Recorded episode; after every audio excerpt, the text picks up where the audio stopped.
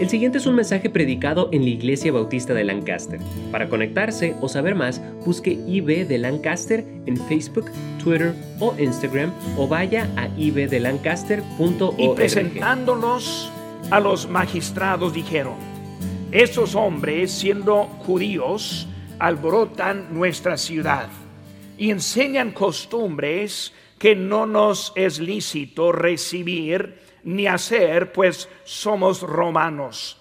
Y se agolpó el pueblo contra ellos, y los magistrados, rasgándoles las ropas, ordenaron azotarles con varas. Después de haberles azotado mucho, los echaron en la cárcel, este, mandando al carcelero que los guardase con seguridad, el cual recibido este mandato, los metió en el calabozo más de más adentro y les aseguró los pies en el cepo. Pero a medianoche, orando Pablo y Silas, cantaban himnos a Dios y los presos los oían. Entonces sobrevino de repente un gran terremoto, de tal manera que los cimientos de la cárcel se sacudían y al instante se abrieron todas las puertas y las cadenas de todos se soltaron. Despertando el carcelero y viendo abiertas las puertas de la cárcel, sacó la espada y se iba a matar pensando que los presos habían huido. Mas Pablo clamó a gran voz diciendo, no hagas ningún mal, pues todos estamos aquí. Él entonces, pidiendo luz, se precipitó adentro y temblando, se postró de los pies de Pablo y de Silas y sacándoles, les dijo, señores, ¿qué debo hacer para ser salvo? Viene una historia muy interesante y cómo ahora están dentro de la cárcel. Ahora, mientras que nosotros anduvimos fuera, las noticias salieron de un terremoto aquí en nuestra región. Y luego muchos textos y mensajes de lo que está pasando. Y cuando pasa algo así, empieza a pensar de, del terremoto grande que todos dicen que algún día va a venir. Y estamos pensando, pues, ¿qué debemos estar haciendo en una emergencia? ¿Cómo debemos estar preparados para algo tan grande? Aquí vemos un terremoto tan grande que muchas cosas pasaron. Vemos que los cimientos se movieron. Vemos que las puertas se abrieron. Y ahora vemos que hasta los cepos también se cayeron. Algo de milagro que vemos que Dios está haciendo en ese momento. Ahora, en todas las circunstancias que pasó, vemos que ese carcelero observó mucho en ese momento. Él escuchó el mandato. Él sabía qué hacer. Y luego llegaron ese momento y luego ya se iba a matar, ya iba a quitar su propia vida, cuando escuchó la voz. No hagas nada. Aquí estamos. Y la primera cosa que, que debo hacer. Hermano, nuestra vida tenemos deberes. Tenemos cosas que debemos hacer, pero muchas veces no hacemos la pregunta adecuada pensando en esta vida. Pues vamos a estar viendo un poco en qué es lo que debemos hacer con nuestras vidas. Vamos a hacer una palabra de oración y luego vamos a aprender un poco de su palabra en este día. Padre Santo, Señor, gracias te damos por este privilegio estar aquí en tu casa. Señor, gracias por los hermanos que están presentes Señor, gracias por el verano que nos ha dado, vacaciones y tiempo para pasar y, relajar un poco de los quehaceres de la vida.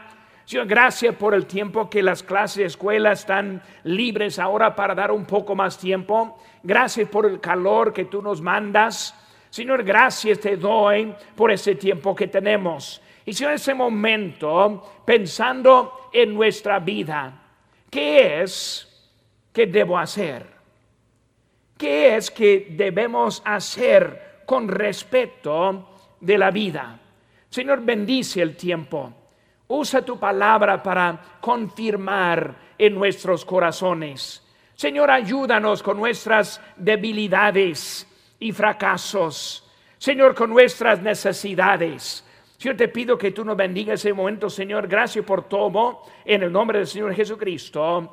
Amén. Pueden tomar asiento, hermanos. Vamos a ver viendo un poco acerca de qué es lo que debo hacer, qué es lo que debemos hacer. Ahora tenemos dentro de nuestro ese boletín, tenemos adentro lo que hay acerca de lo que podemos estar haciendo. Primera cosa, hermanos, que vemos es que el Evangelio perturba. El Evangelio perturba.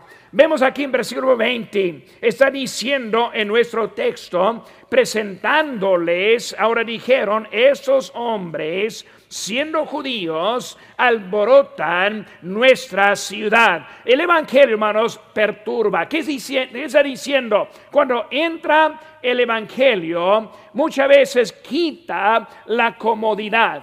Cuando entra el Evangelio, produce un cambio en la vida. Cuando entra el Evangelio, no nos deja en la misma manera. Hermanos, hoy en día estamos viendo muchos que quieren el Evangelio, pero no quieren un cambio. Quieren ese la salvación, pero no quieren ningún requisito. Quieren lo que dice Dios de las bendiciones, pero no queremos nuestra responsabilidad. Y por eso cuando entra el Evangelio vemos que perturba un poco en la vida. El inciso A, Cristo vino para hacer un cambio. Y hermano, cuando vemos la vida, ¿cuál es ese cambio? Ahora recordando en la creación con Adán y Eva. Adán y Eva fueron creados en perfección. El ambiente en perfección. Todo lo que estaba en ese mundo eh, completamente en perfección hasta el momento del pecado. Y en esa caída del pecado entró una separación. Ahora, esa separación que existe hasta hoy en día nos ha separado de Dios. Por eso el Evangelio entra para hacer un cambio. Eh, no nos deja separados de Dios. Es una manera con un fin para juntarnos otra vez con Dios. Ahora, si va a juntarnos otra vez con Dios, obviamente comienza con un cambio. Y por eso así es el Evangelio, la salvación comienza con el corazón. ¿Qué dice la Biblia en Romanos 19? Si confesaréis con tu boca que Jesús es el Señor y creyeres en tu corazón, serás salvo comienza con el corazón. Por lo muchas veces el problema es que en vez de estar cambiado desde adentro hacia afuera, el mundo está pensando de cambiarse desde afuera hacia adentro menos que somos hechos nuevos, menos que encontramos la nueva creación, menos que somos nacidos de nuevo, menos que Dios vive en nosotros, nunca vamos a encontrar ese cambio de lo cual que está refiriendo aquí. Por eso un cambio, la, la salvación, hermanos, sigue con una nueva esperanza. Si alguien pregunta a alguien en el mundo, si se muriera en este momento, está 100% seguro que iría al cielo? Y la respuesta siempre es, pues nadie puede saber. Y cuando no sabemos que no tenemos también, tampoco tenemos la esperanza. Ahora cuando ponemos la fe en Cristo, la Biblia dice que estas cosas os he escrito, dice que para que sepáis que tenéis vida eterna y por eso entendemos que ahora hay una seguridad que entra a la vida en la salvación. Y esa seguridad resulta en una nueva esperanza. Ahora tenemos la esperanza que en la muerte voy a estar en la presencia de Dios. Dijo el apóstol Pablo, para mí vivir es Cristo y morir ganancia. Ahora, si no hay ya esperanza, entonces no vamos a ver esa, esta ganancia de que está refiriendo el apóstol Pablo. Por eso vemos que ahora en la salvación, que es el corazón, produce una nueva esperanza que el mundo no conoce, que no conocemos menos de Cristo. Y también vemos que la salvación nos transforma. Dice en Romanos 12:1, no os conforméis a este siglo, sino transformaos por medio de la renovación de vuestro entendimiento. Vemos que hay una transformación que produce esta nueva esperanza, este nuevo nacimiento de nuevo, este nuevo encuentro con Cristo. Y ahora somos, tenemos un cambio que está empezando, pero desde adentro hacia afuera. El inciso B, hermanos, Cristo vino para hacer un cambio. El inciso B, el Evangelio trae nuevas costumbres nuevas costumbres. Vemos que aquí está diciendo en versículo número 21, dice, y enseñan que costumbres que no nos es lícito. Por eso está hablando de las costumbres este que hay en la vida. Hermanos, cuando entramos como misionero a un nuevo país, cuando presentamos el Evangelio a los que no lo conocen, siempre cambia las costumbres. Ahora, las costumbres que tiene uno muchas veces nos indica de dónde vivimos. Aquí cuando llegué a Lancaster, este, yo aprendí unas, unas palabras que eh, muchos hacen y, son palabras que en realidad no son del español. Por ejemplo, está hablando, habla alguien acerca de, de, parquear, ¿verdad? Vamos a parquear el carro. Ahora, la palabra parquear no es una palabra en español, es, la palabra correcta es estacionar. Pero decimos la, cosa, y por eso yo estoy escuchando varios diciendo de, parquear y, y varias cosas. Cuando yo fui a Salvador, yo aprendí de dónde vino esta costumbre. Primero letrero que viene la letra era parqueo. Uf, ahí está la palabra.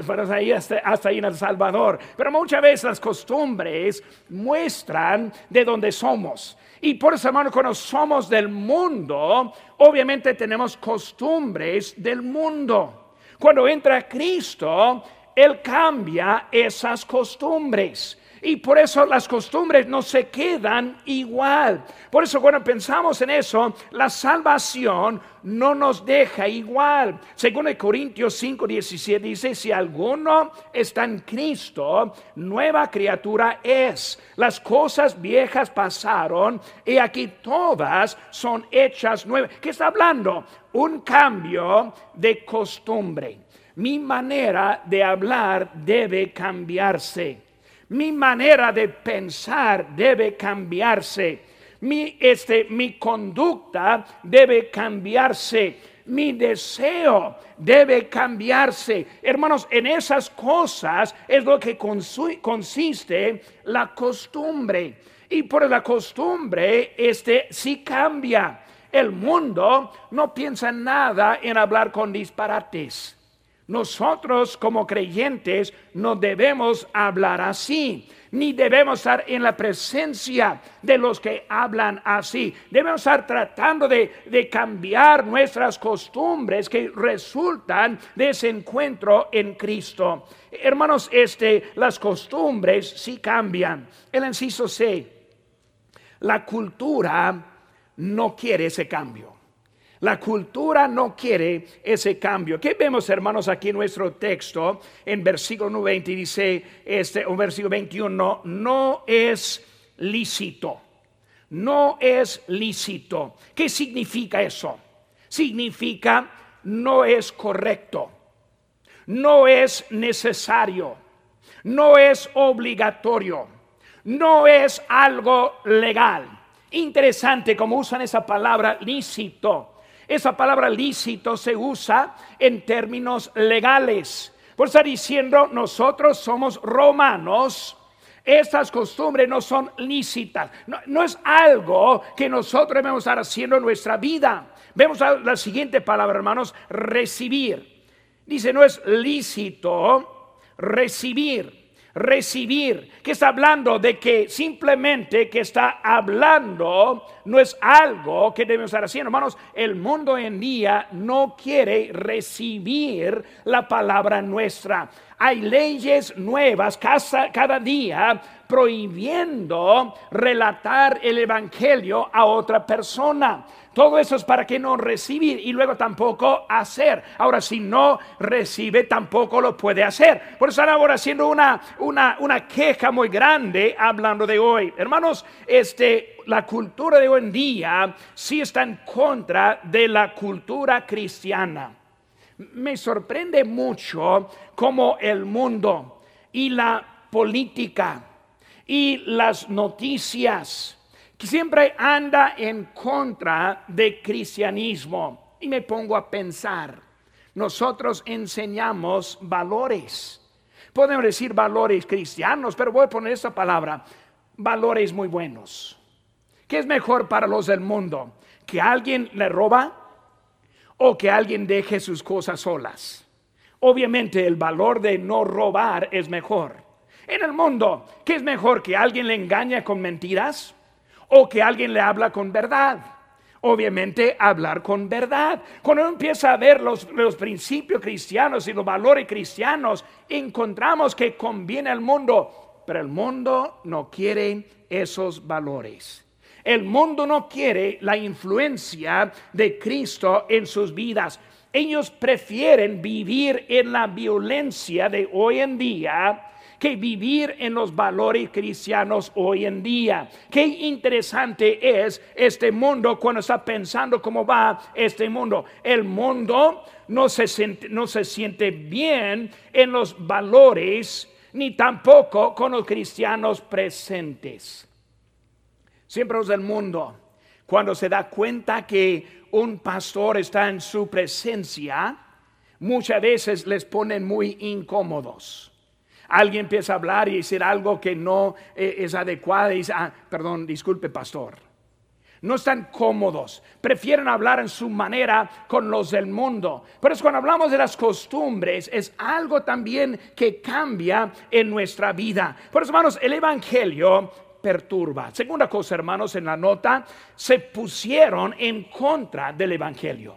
Ahora, si me va a molestar el Evangelio, naturalmente me pongo en contra del Evangelio. Es lo que están viendo en este caso. Ellos ahí están ellos hablando de cosas buenas, hablando de Cristo, hablando de perdonar sus pecados, hablando de llevarles al cielo, hablar de, arreglar cuentas con Él, hablar de tener esperanza en Él. Y luego están entrando en eso cuando todo empieza a cambiar. ¿Por qué? Se pusieron en contra. Hay cuatro palabras claves que encontramos aquí en nuestro texto. Quiero ver cada una de esas palabras. El primero se encuentra en versículo 20 y el inciso A dice, en la palabra es alborotan, alborotan. ¿Qué significa alborotan? Significa molestar, significa irritar. Dice que aquí estos hombres, siendo judíos, alborotan. O sea, ellos están molestando, ellos están irritando, ellos están provocando un caos en nosotros. Simplemente están diciendo, estamos cómodos en nuestra manera de vivir. Cuando pensamos en eso, hermanos, hoy en día es el mundo, no quieren estar molestos o molestados por el pueblo de Dios. Les irritan. Cuando les hablamos, irritamos en la forma en que hablamos. Hoy en día, hermanos, lo vemos muy enseguida en muchas maneras. El aborto. Hermanos, hasta hoy en día hay cristianos que creen que la mujer debe, poner, debe poder tomar la decisión. Los fundamentales les molestan, les irritan. Pastor, hay que dejar cosas así como están para no molestarles hermanos, el Evangelio molesta. La palabra de Dios molesta. Hasta que a mí me molesta. Cuando yo hago algo mal, me molesta.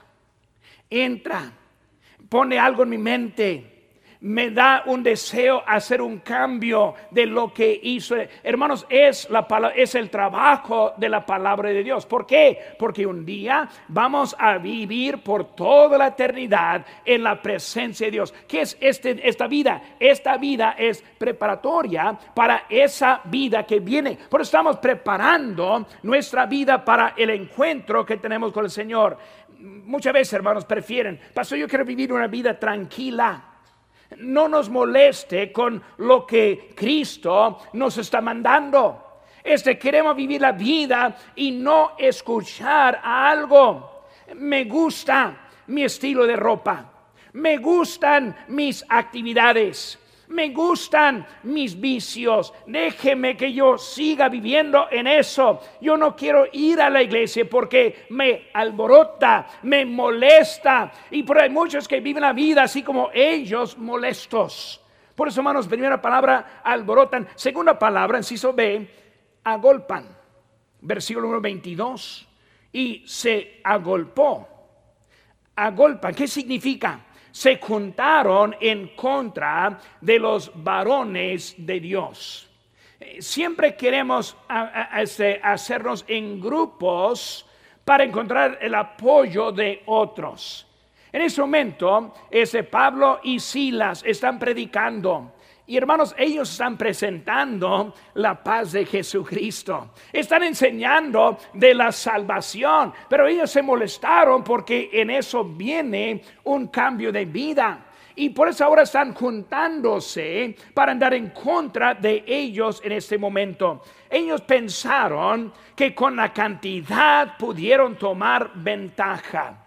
Ellos son dos, nosotros somos más. Y por eso vamos ahora nosotros mandar a ellos. Pues vamos a ver algunos ejemplos de la Biblia en que pasó lo mismo. No, pensando en la torre de Babel.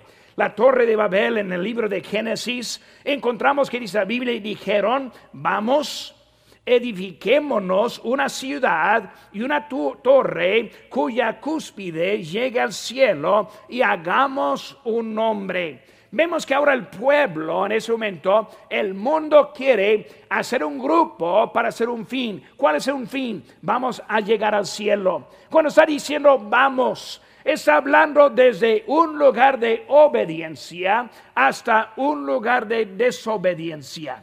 Ellos vivían bien hasta ese punto. Vamos.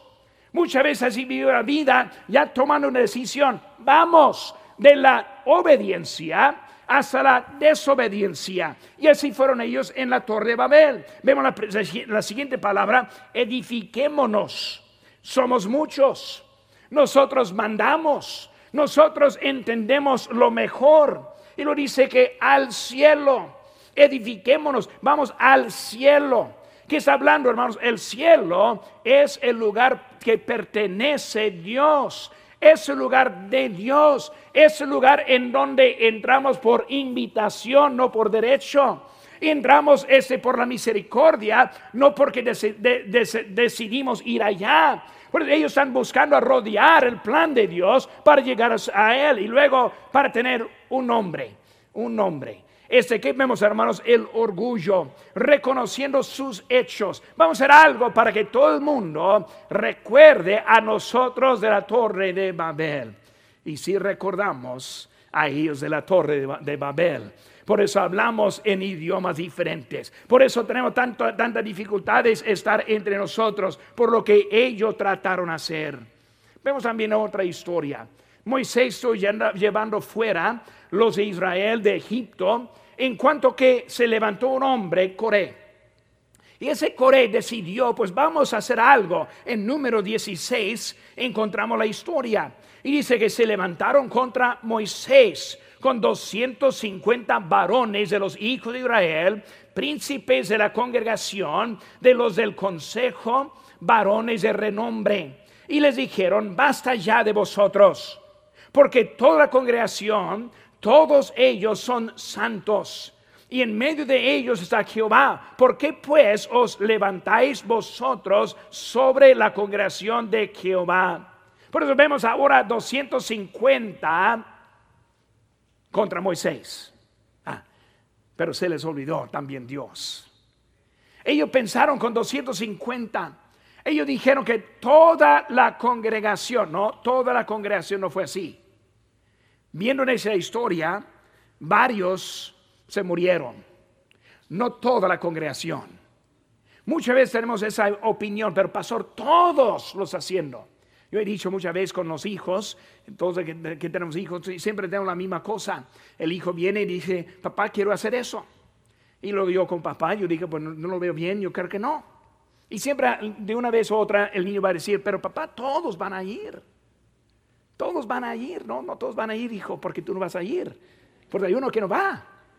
Pero ahí son ellos, toda la congregación, pero no, no toda la congregación. Vemos que ellos pensaron eso. Vemos que ellos príncipes, consejeros, renombre, ¿qué significa? Credibilidad. Eran hombres conocidos. Vemos la palabra basta ya, ya están enojados. Este, en ese momento, hermanos, pero vemos ahora que ellos con sus 150, está bien, hablan. Conoce renombre, está bien que hablen. Pero va a ver lo que hace Dios al final. Hermanos, nosotros este, vemos que agrupamos, hacemos algo, agrupamos para hacer algo en contra. Otra historia, hermanos, el becerro de oro.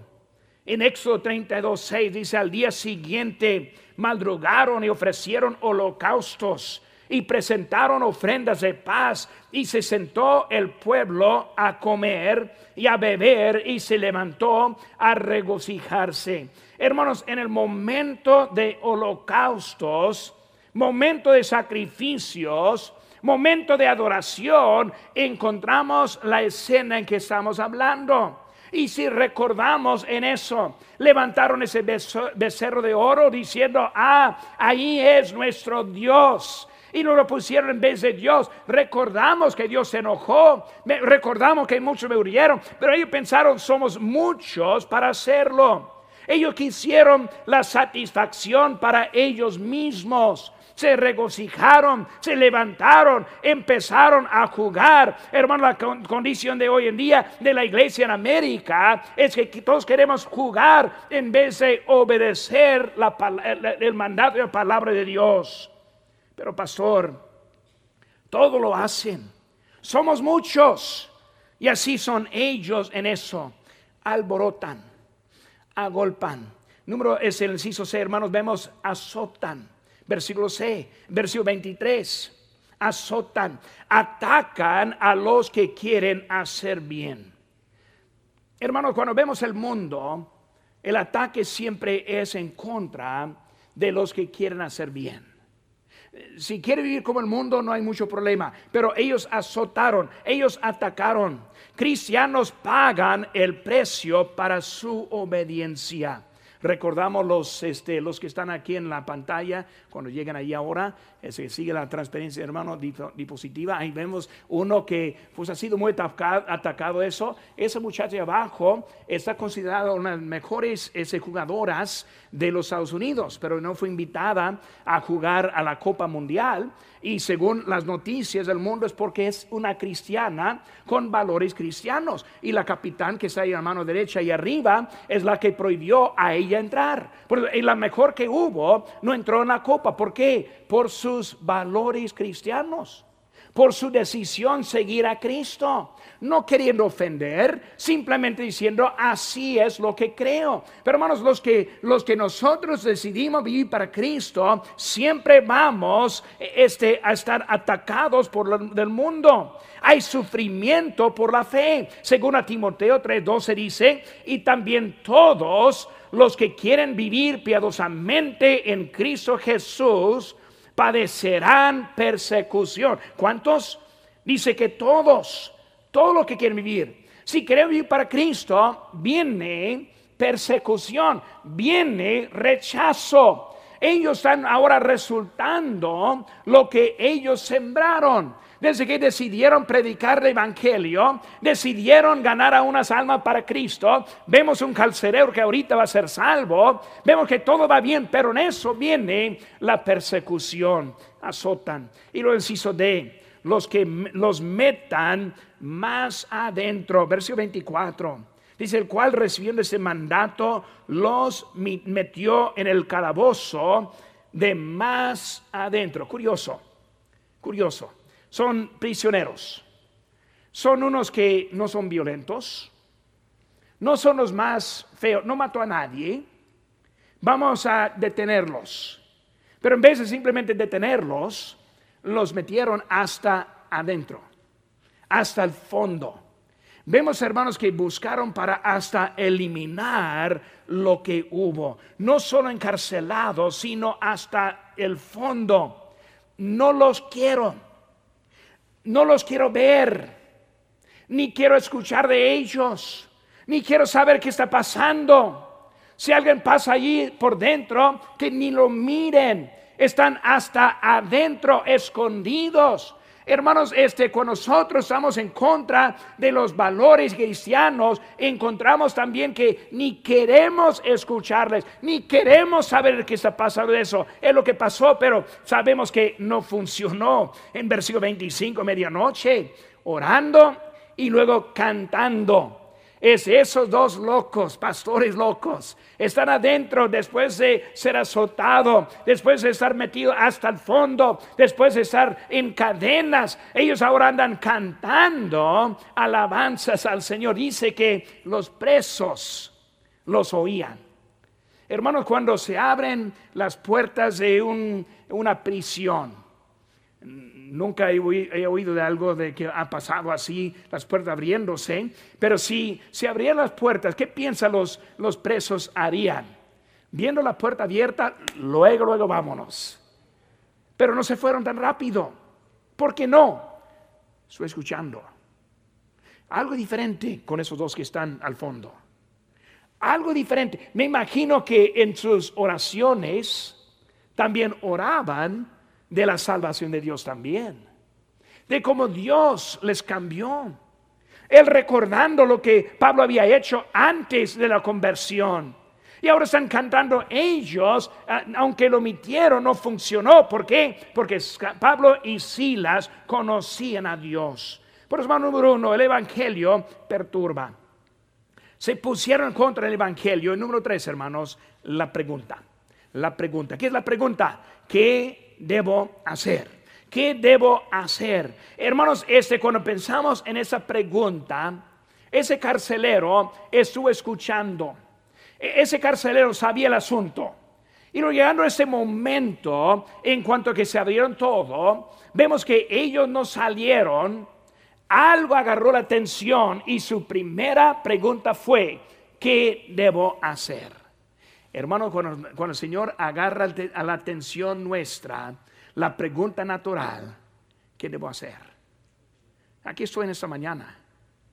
¿Qué debo hacer? ¿Por qué vine en esta mañana? ¿Qué esperaba en esta mañana? ¿Qué quiero en mi vida? ¿Qué quiere Dios conmigo?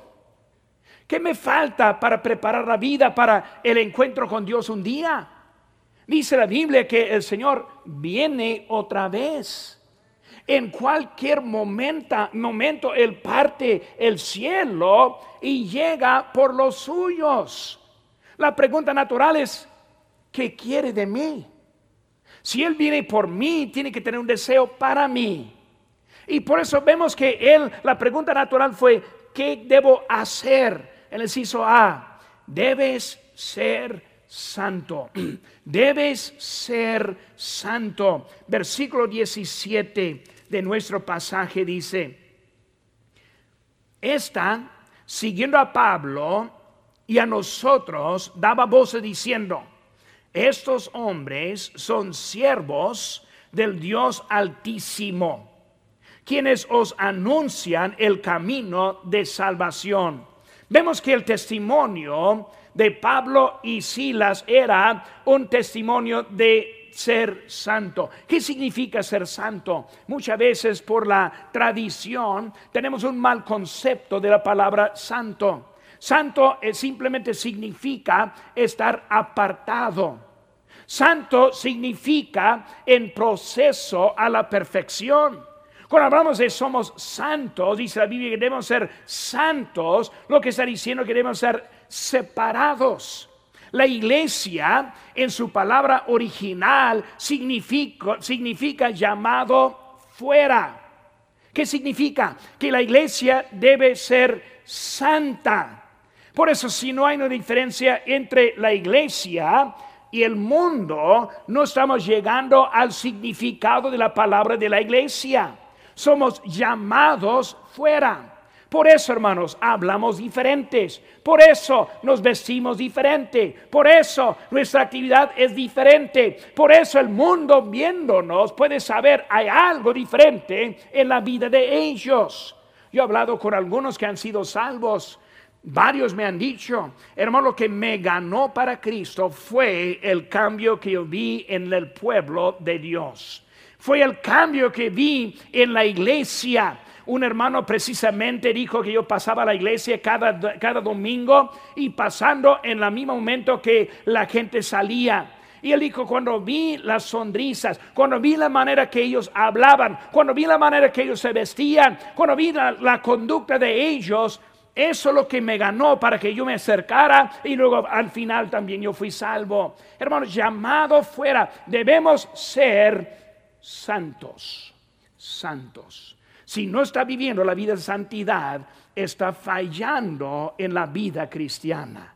Nosotros somos llamados para ser diferentes en este mundo. Hermano, la definición de santo es estando este apartado. Dice en, en Job 1.1, hubo una tierra, hubo en tierra de Uz un varón llamado Job.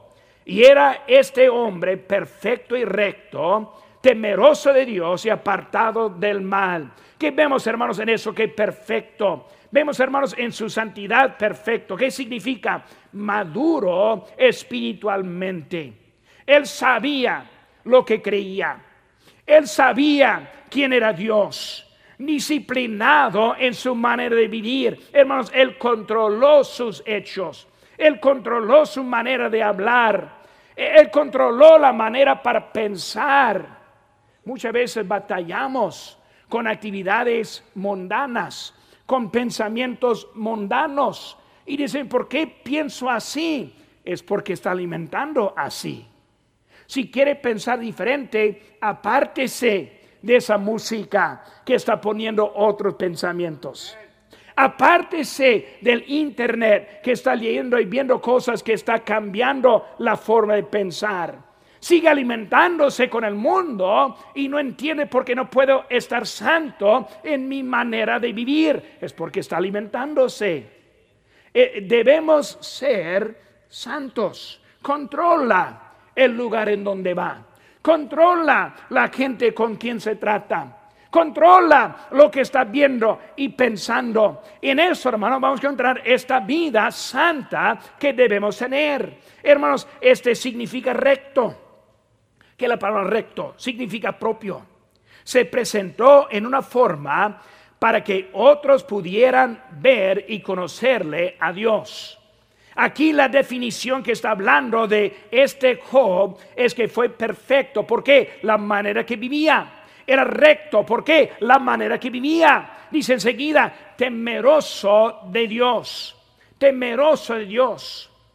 Es temeroso de, Dios o temeroso a Dios. Hay una diferencia. Él es temeroso de Dios. ¿Qué está hablando? Él conoció a Dios. Por temor, le respeta. Por temor, le obedece. Hermano, temor de Dios es como temor del Padre. El Hijo tiene miedo. No es temor a Dios. ¿Qué es la diferencia? Temor a Dios es cuando se huye cuando está apartándose, porque no lo conoce. Es algo que tiene miedo, es otra idea. Temeroso de Dios es por mi amor para Dios, mi respeto para Dios, como el hijo para su padre. No quiero entristecerse, no quiero entristecerle, no quiero hacer mal a él, yo no quiero encontrar el castigo que voy a merecer. Nuestro Padre. Así fue Job. Por su vida fue muy diferente. Fue conocida a los demás, apartado del mal. ¿Qué significa? Pues pecado. Significa lo que entendemos de eso. Significa apartándose de aquellos que son así. Eh, hermanos, mostró un carácter verdadero en su vida. Debemos, hermanos, ser este, ese, nosotros debemos este, ser santos. Enseguida, hermanos, debemos ser sumisos. Versículo 25. Versículo 25 dice, pero a, media, a medianoche, orando Pablo y Silas, cantaban himnos a Dios y los presos los oían. Sumiso. La definición de sumisión es obediencia. Si hablamos de si yo soy sumiso, soy obediente.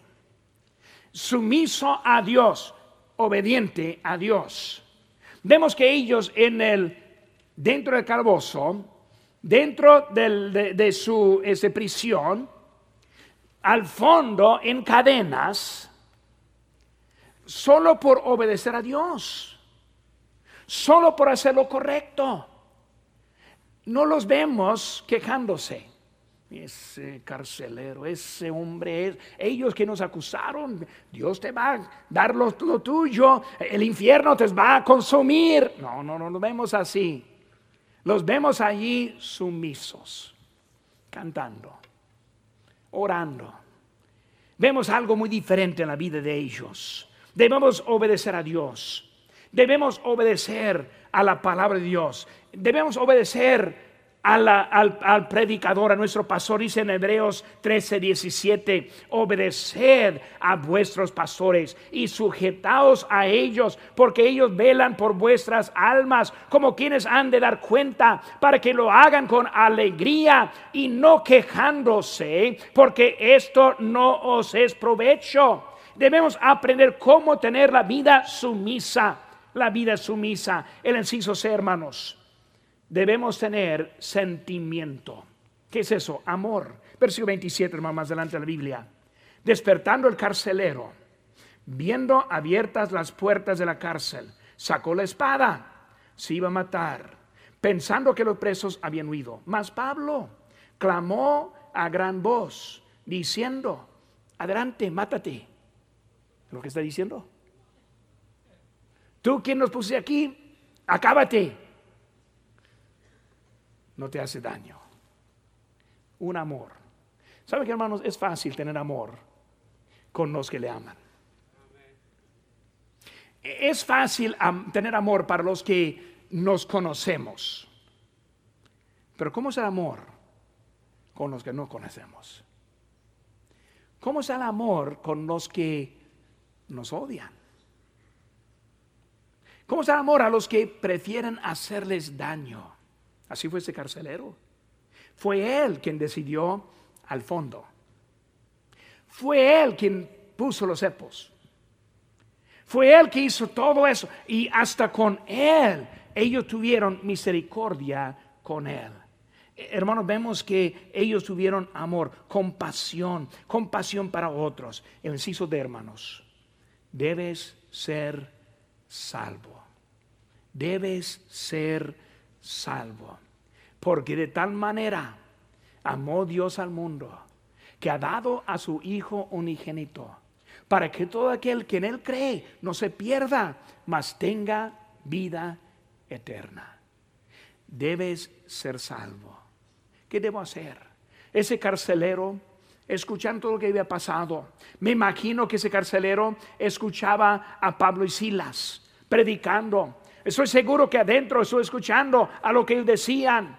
Y por eso cuando salió todo ese momento, primera cosa de la cabeza, ¿qué debo hacer para ser salvo? ¿Salvo de qué? Salvo del pecado, salvo a la vida eterna.